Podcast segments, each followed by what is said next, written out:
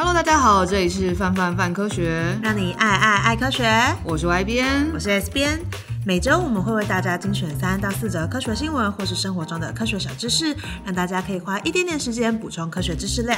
这一周要和大家聊聊彗星，以及新单元科科聊聊，要和范科好伙伴阿树一起聊聊火山警示以及地震一百问。那我们就开始吧。不知道大家上个礼拜有没有就是撑着到嗯大概四点到四点半的时候看彗星呢？那这个月啊，我们有机会用肉眼看到一颗三月发现的新的彗星，叫 n e w w i s e。那这也是二零二零年第一个有机会用肉眼看到的彗星。那刚刚有听到它的名字很帅，但它其实它正式名称更帅，正式名称叫做听好喽，C 二零二零 F 三。超级中二，不知道到底表示什么意思，只看得出来就是二零二零发现的某个东西这样。那它在三月份的时候啊，第一次接近太阳的时候被美国 NASA 发现，很幸运的，它在接近太阳之后幸存了下来。那我们啊，在上个礼拜的时候，因为它轨道相对来说离地球蛮近的，所以我们可以正好用肉眼看得到它。如果运气好的话，七月份都可以保持就是肉眼可以看到它的状态。在北半球，我们呢可以在这个月大部分时间的黎明和黄昏的时候看到这个彗星。那有两个时间带，一个是七月中旬前，可以在呃快要日出的时候朝着东北东的方向看，那大概在约莫就是四点到四点半左右的这个时间。幸运的话，七月中旬后，就是我们可能还有机会可以看到它，但谁都说不准。那这个时候呢，就。比较好一点，可以不用那么早起，那就可以在日落后呢，朝着西北西的方向呢，肉用肉眼看到它。嗯，但这几天就是上个礼拜挑了几天，就是凌晨想要起来看，但要不就天气很差，然后不然就是天气还可，然后你发现台北根本没有视野。没错，台北真的高楼太多了，根本什么都看不到吧？除非是就是早起爬到一些奇怪的地方，或者是像是台东附近就有很多天文迷，就有分享一些很漂亮的照片，就看到的时候就觉得，好羡慕哦。啊！我起不来，算了，我看你拍就好了，大概这种感觉。我们可以就是心怀希望，七月他七月中旬的时候，中中旬后还在，然后我们就可以上班上到一半，然后说：“哎、欸，大家大家，太阳下山，然后上去看彗星啊，浪漫也是蛮好的。”对，那讲到北南北半球，就会想到就是动森的岛分南北半球，嗯嗯，然后因为我的岛是南半球。所以就会是现在正在冰天雪地，每天都要堆雪人的状态，很快乐哎，感觉很清凉，就会觉得哎，现在这么热，然后去岛上蛮开心的。可是偶尔就是去别人的夏天的岛玩的时候，就会觉得哎，跟时间同步好像也蛮好的。就去他们岛上，就会一直听到蝉在叫，然后就可以找地方抓蝉，然后他就会穿。就朋友的那个角色，就是穿小可爱跟热裤这样哦，感觉比较时间同步的感觉这样子，于、嗯、是非常纠结。S 编如果你可以选的话，你要选南半球还是北半球？好像如果是现在夏天的话，好像会比较想的是南半球，因为我会觉得一般的时间就已经很燥热。我如果玩个游戏还这么燥热的话，我可能会就没有办法忍受要继续玩它的感觉。那到了冬天的时候，然后看着岛里在办着各各种抓虫大赛啊、花火节啊。就会很想出去旅游吧，嗯，不知道。那到冬天的时候就感觉有点纠结。于是你发觉很多节日其实都蛮北半球强势的，就是你要真的在南半球上面过时间，你才感受到，哎，南半球大家。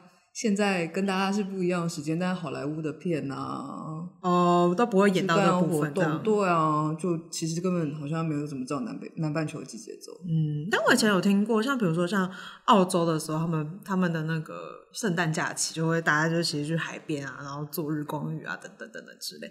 然后小时候第一次就知道这件事情的时候，觉得。怎么可以？就是圣诞老公公，他就是要穿很多，圣诞老公公就要在雪里面，然后那时候就觉得太太震惊了。然后后来就觉得别有风味，所以就一直很想要在夏天的时候，就是南半球夏天的时候，就是那边过圣诞节这样子，就不知道那样过起来到底会怎么样，觉得蛮有趣的。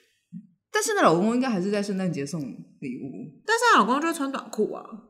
等一下，所以他在北半球绕完，哎，等一下，他在北半球绕了之后去南半球，然后他穿换换个短裤，然后再再丢礼物。就是他有很多形象是，就是会穿短裤形象。哦、要是我是圣诞老公公，我就会假装南半球的圣诞节在冬天，然后把工作量拆分成两份这样。但我觉得他如果都在空中，其实对他来讲应该没什么差别啊。反正哦也是耶，对对，反正就是驯鹿带他到处跑，然后他只要丢丢下去，好像根本就不用 care。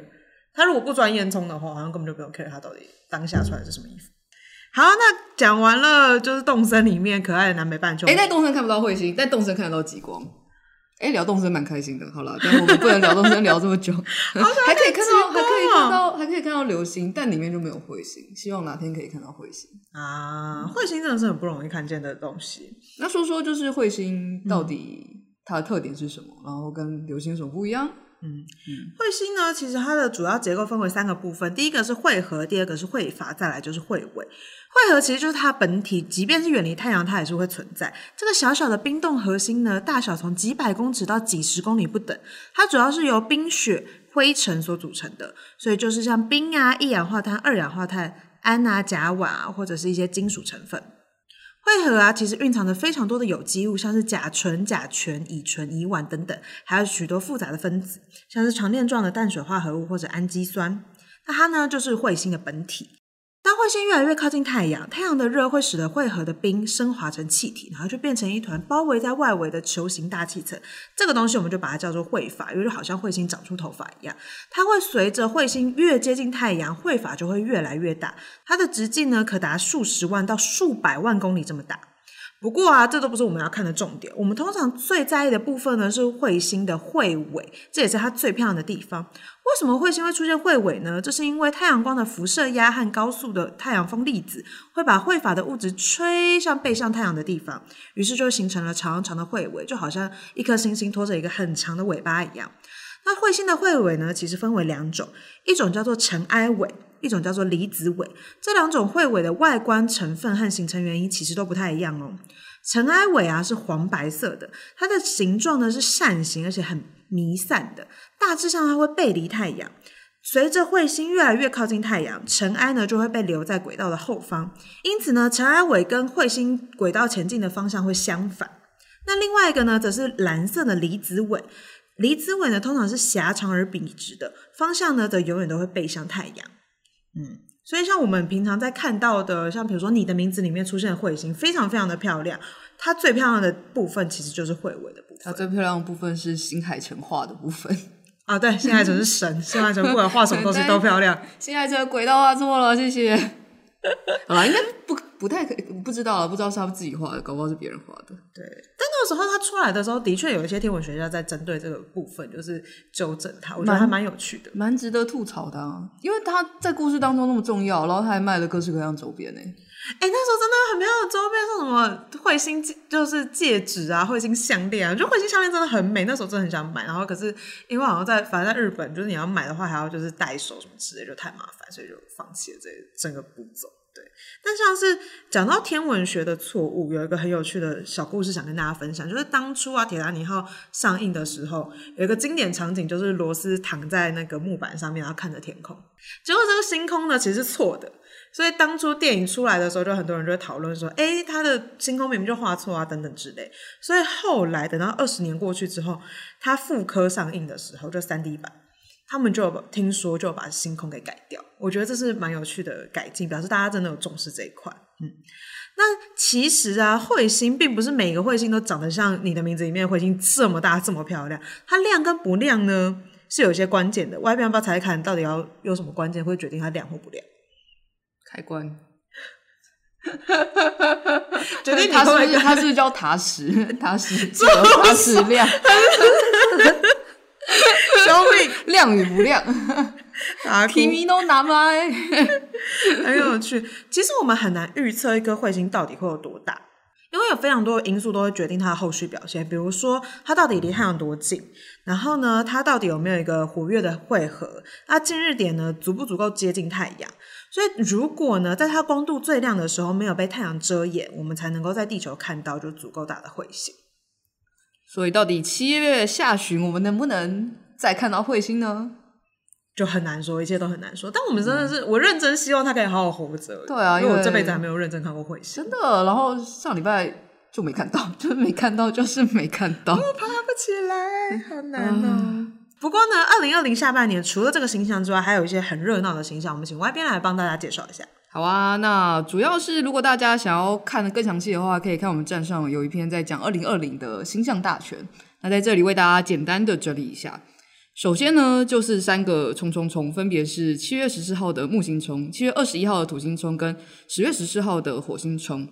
那冲其实指的就是啊，太阳、地球和那颗行星在轨道上面排成一线，那这时候啊，那个行星就会离地球非常非常靠近，然后看起来非常非常亮。那我们以火星冲为例啊，火星冲大约是每两年发生一次。然后这次十月十四号的火星冲啊，火星最亮的时候会达到负二点六等，那相当相当的亮，你很难忽视它。然后它比同在天空的其他行星，比如说木星啊，或是土星，都还要亮得更多。然后另外一个难得一见的就是十二月二十一号的时候，有一个叫做土星和木星，合是合作的合，合作社的合。听起来像什么帅气的招式名称？对对对，是一个感觉他们两个要融合，不知道要干嘛。有点害羞，我 想要圣斗士星，谁攻谁受呢？前攻后受，这么熟？原来木星是攻啊，啊，不对，原来土星是攻啊。好的，那什么叫做土星和木星呢？其实指的就是啊，木星和土星在天空当中位置会越来越近，也就是十二月二十一号啊，这两颗行星啊会最接近，那它们的距离呢会只有六角分。六角分有多近呢？你想象一下，就是你眼睛看到的月球，然后大概只有它的。直径的五分之一左右，非常非常非常的近。以我们的眼睛看起来啊，那土星和木星啊，大约二十年才会发生一次，也就是这次你错过了，你就要再等二零四零年，然后再下一次是二零六零年，感觉还可以再看两次的感觉。没错，你可以跟他比气场，就只要你活得够久，你就可以看到很多土星和木星。但难说了，谁知道就是还有没有再一个二十年可活？就是马斯金拍过，你看二零二零年过得这么艰辛。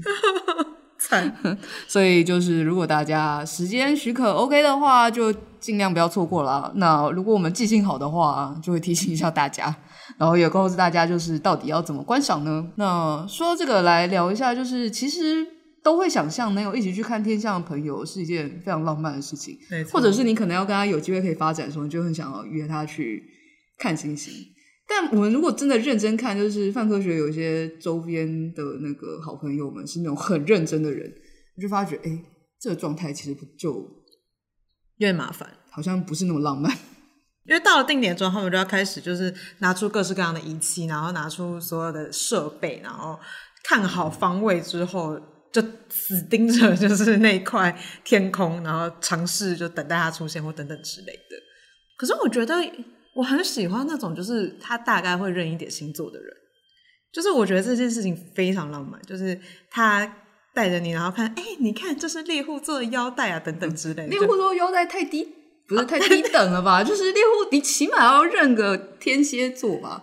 你说，哎，那个是星宿二，然后就可以开始讲一些什么萤火守心的故事，故事之类的啊，也是不错。对，但如果只能只能的话，就讲我猎户座的腰带，就他如果还在我面前只讲猎户座的腰带，六十分，我就弹他的腰带。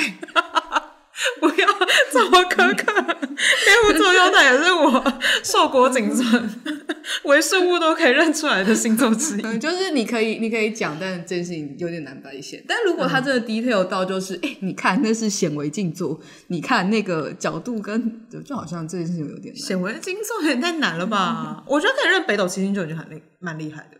但北斗七星应该也蛮容易的。没有，因为就是你国中的时候会学过，但你现在就是你真的在把你放在就是星满是星空的状况下，你要真的看出来，其实也没那么容易。但其实用 app 也是不是？那就是另外一个层次的东西。我们现在要用的是人体。那我就想到我们上次有一次不是，嗯，哎是今年年初吗？有一次就是一个冲动之下，然后我们就一路骑车去阳明山，然后看流星雨嘛。对，然后天气超爆烂嘛。对。那时候很惨呢，就不但天气烂，没有看流星雨之外，嗯、还一直听到奇怪的人唱奇怪五月天的歌。嗯，觉得五月天已经很好唱了，拜托你好好唱。而且你以为唱五月天很浪漫，但没有，就是整个整个行程都变得对超尬的超中二，而且还吃了便利商店的晚餐，好难过。但蛮有趣的，嗯，对，对，所以重点是星象，你知道，就是这件事情得要就是看天时地利人和，对对对对。但是在你旁边一起看星象的那人，请好好珍惜他。对，然后诚心建议啊，就这么多不同的星象，因为很多都要看周期嘛。但是比如说看流星雨，真的是一个约会，就是非常好的。方式之一，因为流星雨的话，其实一年都固定有几次，就是比较大一点流星雨。那流星雨，大家不要想象它就像下雨一样，它其实就是一个小时会有几十颗，所以你也是陆陆续续看到。对，有玩动身的朋友基本上都蛮熟悉这个状态的。哦，太好了，对。然后，但今年比较惨，是因为今年几次流星雨刚好都遇到就是望月的时候，就是月亮是满月的时候，就会遮掉流星雨。那其他时候，每一年大概基本上都有两到三次比较大。所以如果你有对象，潜在发展对象，诚挚建议大家带他去看流星雨，就是陪你陪他去看流星雨，落在地地球上，我觉得蛮浪漫的。流星雨可以落下来，但不要落在地球上。好的，那。很开心，就是翻翻翻科学第一次邀请到了第一位来宾，是我们的科科好朋友阿树。嗨，阿树。嗨，各位听众朋友，大家好，我是阿树。好的，我们后面会再让他就是详细的自我介绍。首先，我们先很快的进入到我们跟阿树的第一个桥段。不知道大家最近有没有注意到关于火山灯号警示的新闻呢？那我们都知道啊，临近大台北地区的大屯火山啊，之前被认为是死火山，但去年中研院团队研究的时候认为，就是哎，其实大屯火山群应该是活火山，然后这件事情让各界都非常非常的关注。于是近期啊，中央气象局表示，就是年底前呢，会提供一个很神奇的服务，这个服务叫做火山喷发讯息。那火山喷发讯息呢，会以三种灯号来做表示，一个是绿色，也就是诶它是很正常的，然后再是黄色，就是诶大家可能有些讯号，大家可能要注意，再来就是红色的二级警戒。那三种灯号呢，会提供就是火山喷发的讯息。如果亮起黄红灯啊，就会用就是我们最近常会收到的细胞简讯，跟大家讲说，诶大家可能要注意一下火山哦。但在这之前，想要先问一下阿树，就是诶为什么大屯火山之前是死火山，现在却变成了活火山呢、啊？大屯火山，我们过去其实，呃，没有把它当做死火山过。就我小时候，就对它的印象，就可能是休眠的火山。那直到最近，好像就是新闻越来越多，就是告诉我们它是活火山。但实际上啊，火山是活是死，根本我觉得不是我们人类 决定的。对，它可能是薛丁格决定的。呃，也可以这么说。好，我们不要讲的那么复杂，因为就是我们其实都不知道它的状态。那只有靠着长期的观测，然后取得足够的证据，然后还随着更多的科学研究，才能越来越明朗，说它现在是活火山。这证据是慢慢的浮现。那以前有一个说法，就是应该说有一些呃比较怎么讲，有一些说法就是我们在时间上的定义可以说，如果过去一万年内火山曾经有喷发过的记录，我们可以知道的话。那我们就会把它当做是活火山，因为它离我们一万年这个尺度并不算久，对。那么这种感，然后我们现在就慢慢的找到这证据。哦，那我用另外的比喻，就是就像你小时候不懂事，会觉得爸妈讲都是对的，再觉得 老师讲的都是对的，最后，哎，还没有啊，接下来就觉得自己是对的，然后最后呢，才发现哦，没有人是对的。所以其实大屯火山研究就像是这种感觉一样，就是我们随着证据越来越多，然后觉得它是。活火山，然后接下来要看就是它到底是不是呃很活跃的活火山，还是快要凋亡的那种活火山这样。所以就是其实不是薛定谔的火山，而是因为随着哎我们知道的证据越来越多，嗯、我们对它越来越了解，就发觉哦原来它不是我们之前想的，就是呃修火山啊，而是可能是活火山，但还需要更多的证据去了解大同火山群，才会知道它现在到底是怎样的一个状态吗？嗯，没错。那说到就是我们越来越理解大同火山群，那近期不知道有没有一些研究，就是关于大同火山群有更新呢？嗯，讲到这我就要特别讲一下，因为当我们今天在录音的时候，我们在新闻上又看到大同火山的新的新闻，就是因为在今年的。呃，今年，嗯、呃，算今年四月左右啊，中研院的林正宏老师，就是大屯火山观测站的主持人，他又发表一个新的研究。那他是说，哦，他都透过地震的资料分析出大屯火山底下有一个火山的通道啊。所谓的通道，不要想说一个。不是一个管子，然后岩浆都会从那边冒出来，而是说他们可能是地质比较稍微脆弱的地方。那假如这边要强调，就是假如如果火山它想要喷的时候，都会找那种比较脆弱，然后有缝隙的地方去冲出来。所以发现到这件事情呢，他就告诉我们说，假如如果他想要喷的时候，他可能会从哪些地方喷？那那么跟他呃会不会喷这件事情，那可能还没有办法扯上关系。这样等于说我们要多知道他一点是，就是哎，如果呃火山真的会喷发的话，可能会从哪里喷发？对，就是这样的研究。那如果假设就是，既然我们现在知道或是呃评断大同火山群是活火山的话。如果哪一天大屯火山真的爆发的话，会发生什么事呢？嗯，那这件这边讲到这件事情，就是火山爆发，大家都会联想到可能像一些电影上面，对，大家可能都被千，就我现在要跟大家非常的千交代万交代，就是大家不要被电影带坏哦。就是在电影上面，我都看到说，火山喷发就会是岩浆啪喷出来，然后流的到处都是，然后你可能会被随时都会被火山的东西打到这样子。但是大屯火山的喷发形式呢，它绝对就不会像是那种岩浆流满地的那种状态。好，那这边我就顺便跟大家简介一下，就是火山它如果会喷发的时候，会有什么样的灾害形式。刚刚讲那种就是流出来很多人的东西，我们会叫它熔岩。对，它在地底下叫岩浆，它出来我们就叫熔岩。好，那熔岩通常都不会流得太远，就在火山口附近而已。那以大屯火山的例子来说，大概也就是很靠近火山口的地方。那接下来呢，我要谈的就是危害比较大的，就是火山血碎屑流。在台湾，我们常常会听到说像土石流这样的灾害，那就是当你看到火山碎屑流已经离你没有很远的时候。哦，那时候我觉得可能你也跑不过它，所以这时候你可能就要准备一个还不错的 pose。哎、欸，就是摆个 pose。对，摆个 pose，这样人家挖到你的时候，你可能是比较帅气的方式去成为化石之类的。好，然后就可以有一个帅气的名字，然后被冠了帅气的石膏。对，大概是这样。好，那。这个东西其实也，大家也不要听我这样讲就很担心，因为实际上，如果我们刚刚提到的火山如果有灯号这个情况的时候，在它要喷发之前，我们就会不让大家去靠近火山。那你既然不会靠近火山，你就不会比较不会发生这样的事情。那火山要喷发之前，等一下我们会再提一下火山要怎么样去观测。那简单来说，就是它在喷发之前，我们可以提出适时的警告，就让大家不会遇到这样的事情。那第三个还有一个就是大家可能会容易忽略的，就是火山的泥流，就是火山它喷出来的火山灰啊。其实如果你到水里面，或者是那时候刚好有下雨之类的，它就会混杂的那些水就形成泥流。那泥流对，就其实你可以想象的跟土石流很像的东西，那就会对一些比较低地的地方造成一些危害。那大同火山群是属于哪一种喷发形式啊？嗯，它的喷发形式在熔岩的部分可能就比较少一点。那碎屑流的话，可能会有一定的范围。然后，但是它不会到山脚下。对，那然后就是泥流的部分，它可能就会流的稍微远一点。但是泥流我刚刚有讲到，因素很多。你如果有碰到水的时候，才会有这样的状态。所以就会是，如果收到警示的时候，还是先赶快撤离。对，你就跟离火山越远越好。那说到这个，其实就蛮好奇的，就是诶，刚刚说火山会有警示，那就会我们就会有点联想到，就是比如说现在地震的时候，前十秒会有就是细胞简讯。嗯、那预测火山跟预测地震就是有什么不一样？然后差距很大嘛？然后有那个警示，我们真的就来得及可以逃跑吗？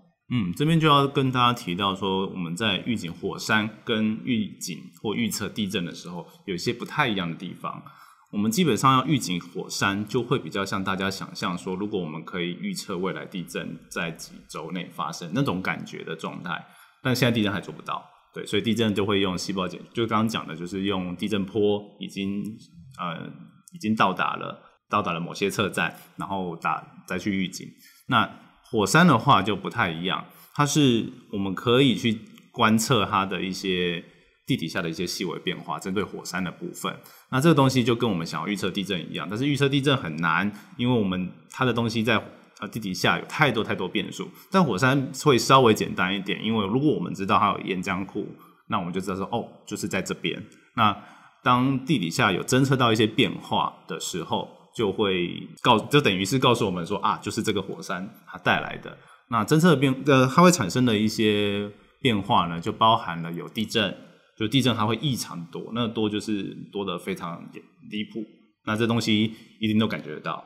那么再来就是一些火山的气体，然后像我们刚刚提到的中研院，它在大屯山上有大屯火山观测站，那么在观测站里面就会有针对一些地方，然后埋设仪器去侦测它气体的，就是产生的量，然后它产生的量如果有异常的变化，或者是它的。元素的组成有一些变化的时候，那也是一种警讯。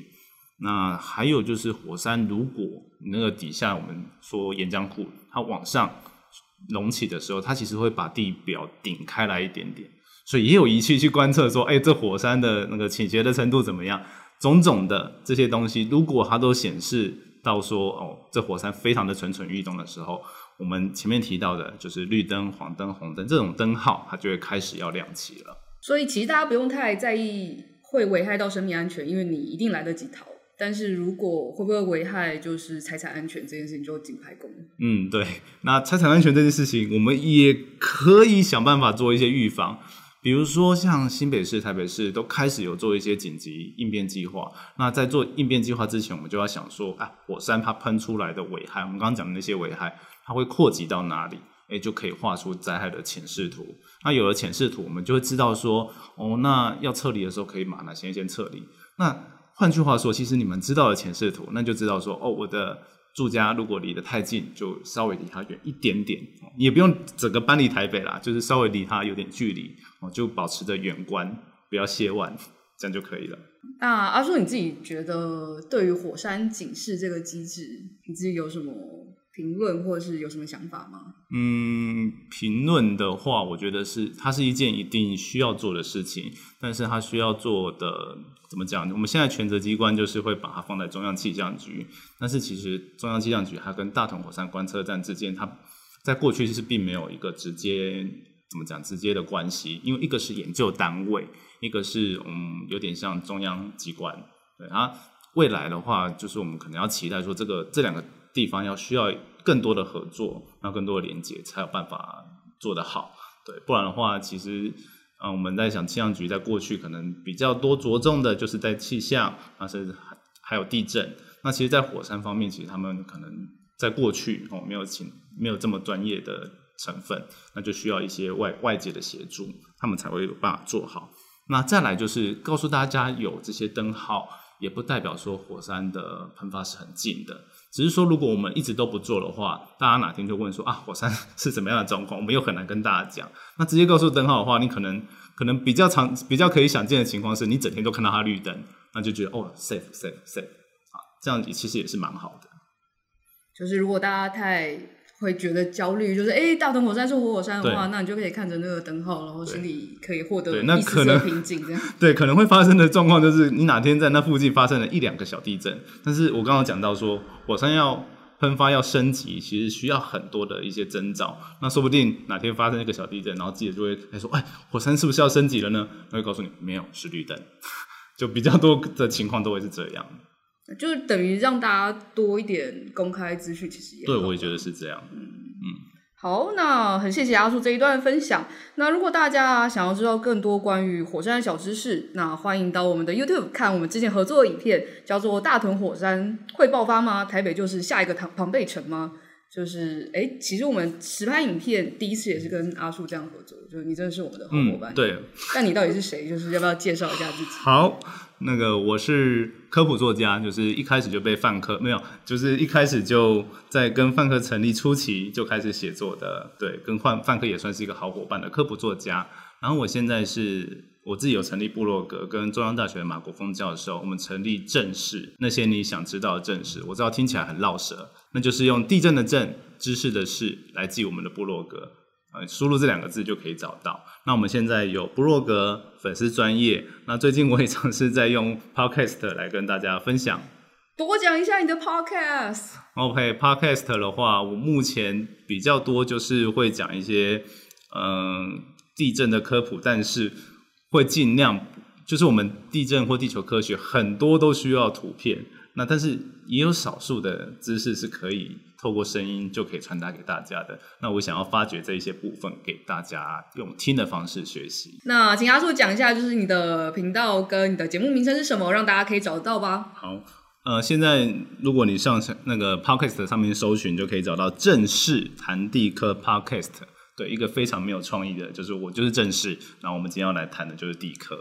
那我们的第一就是我一开始的一个系列的主题节目就会是轻松学正式。那为什么取这个名字？就是跟我们正式，就是跟我自己哈，还有马国锋老师，然后跟亲子天下合作写的《地震一百问》有关。因为我们一开始就是这些这本书就是 for 嗯中小学生的。那我们在轻松学正是这个主题里面，就是以这些那个书里面的内容为架构，然后来跟大家稍微谈深入一点。我们前几集的 podcast 啊，有先跟大家介绍，就是我们的泛科学六月选书，其实就是《地震一百问》。那也往下跟大家讲说，就是哎，我们想要跟阿树一起跟大家分享这本书，但一百问真的有点太多了，所以我们可不可以两问就好？嗯，好啊。那么我们就来请 Y 边猜一下，台湾一年有几次地震呢？那这个地震是大家可能会有人有感觉都算，就是你说发文，就是你会感觉到对，会有人发文的就会有感任何台湾的任何一个角落有人想要这样发文的地震，那一年台湾会有几次？我们给听众两秒钟。好，那我猜就是七七四十九次。嗯，如果真的是这样的话，好像有点太多了。太多吗？对，实际上台湾花莲不是每三秒钟就一次地震？没有那么夸张啊。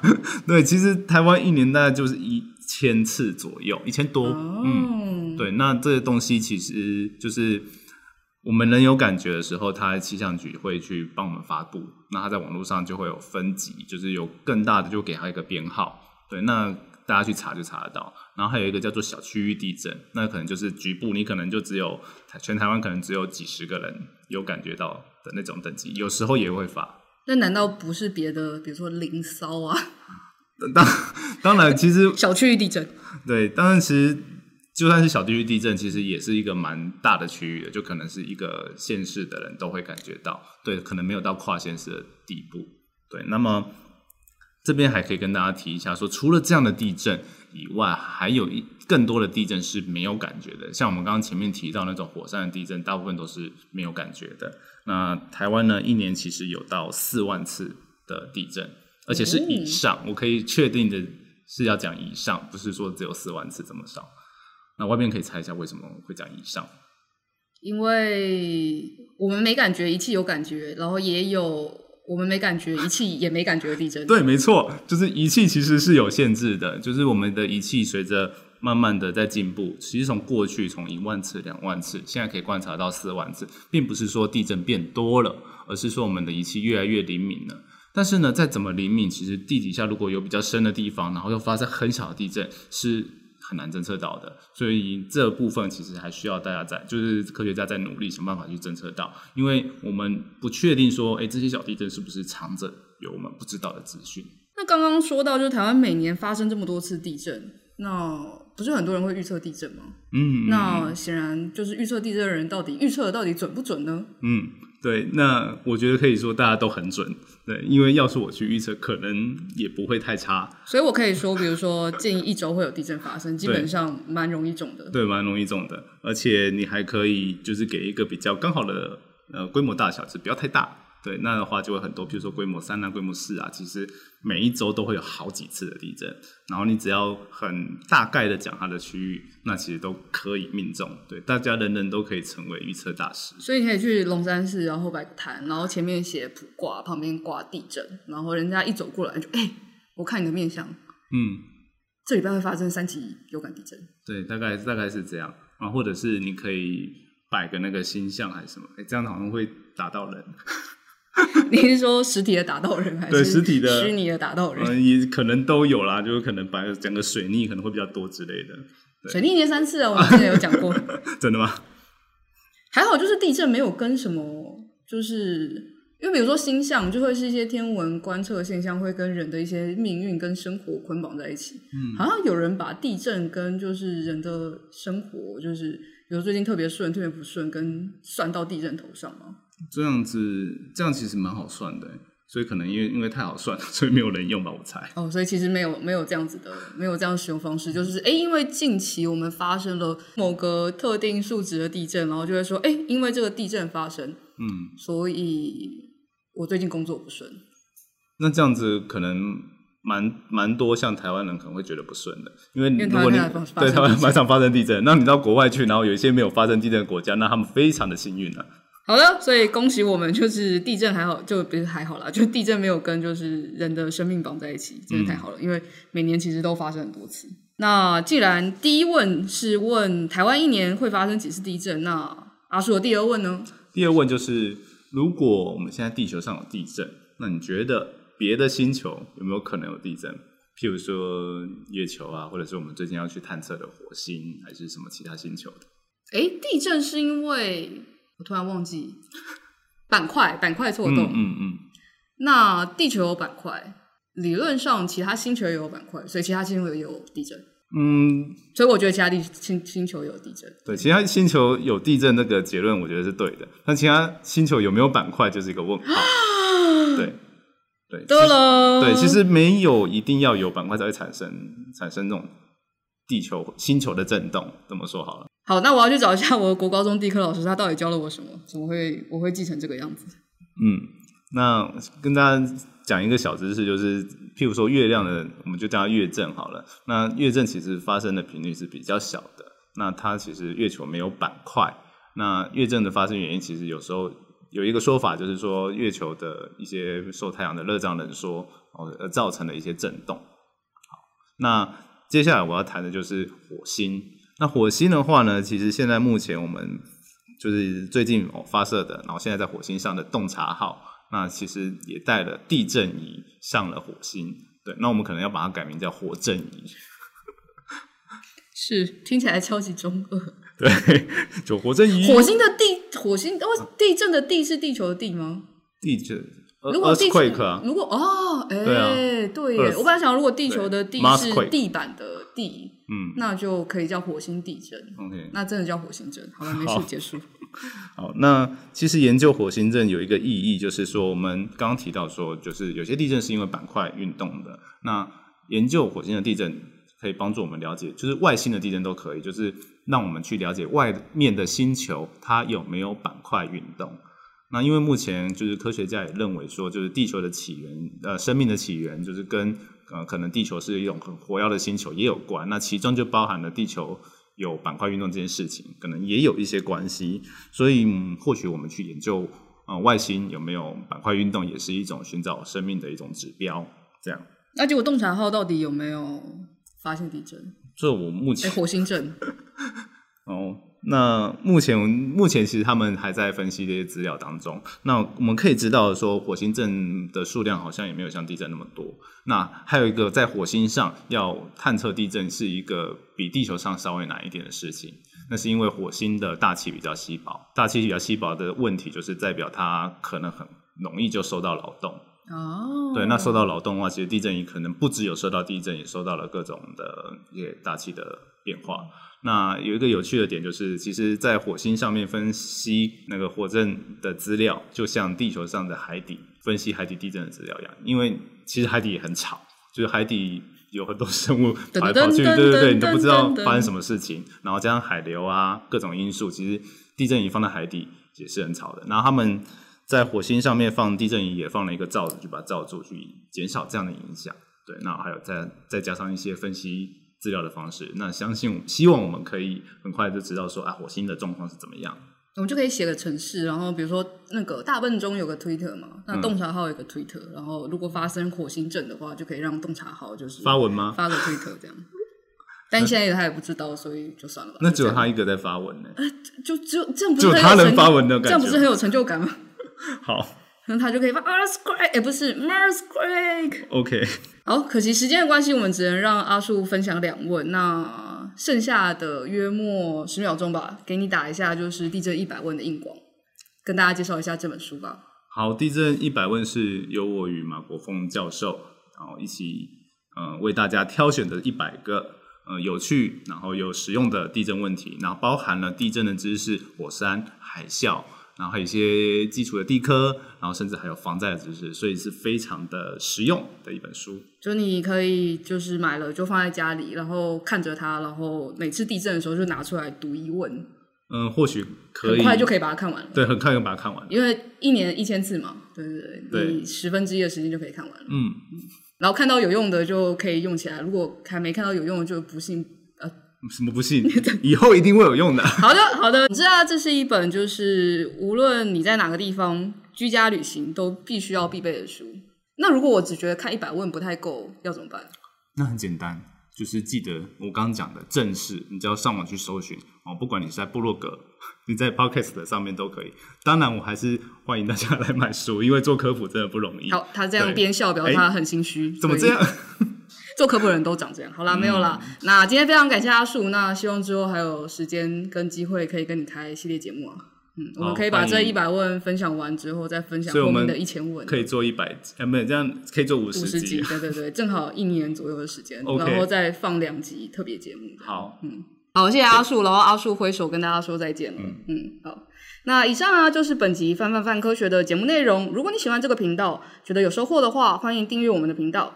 那另外啊，你可以在 Facebook、Instagram 跟 YouTube 上面找到我们，只要搜寻范科学就可以喽。如果有任何建议，也欢迎你们留言跟我们分享你的想法，或是你想听什么主题，或是敲碗阿树下一集也要来的话，那也让我们知道。那我们就下集再见喽，拜拜，拜拜。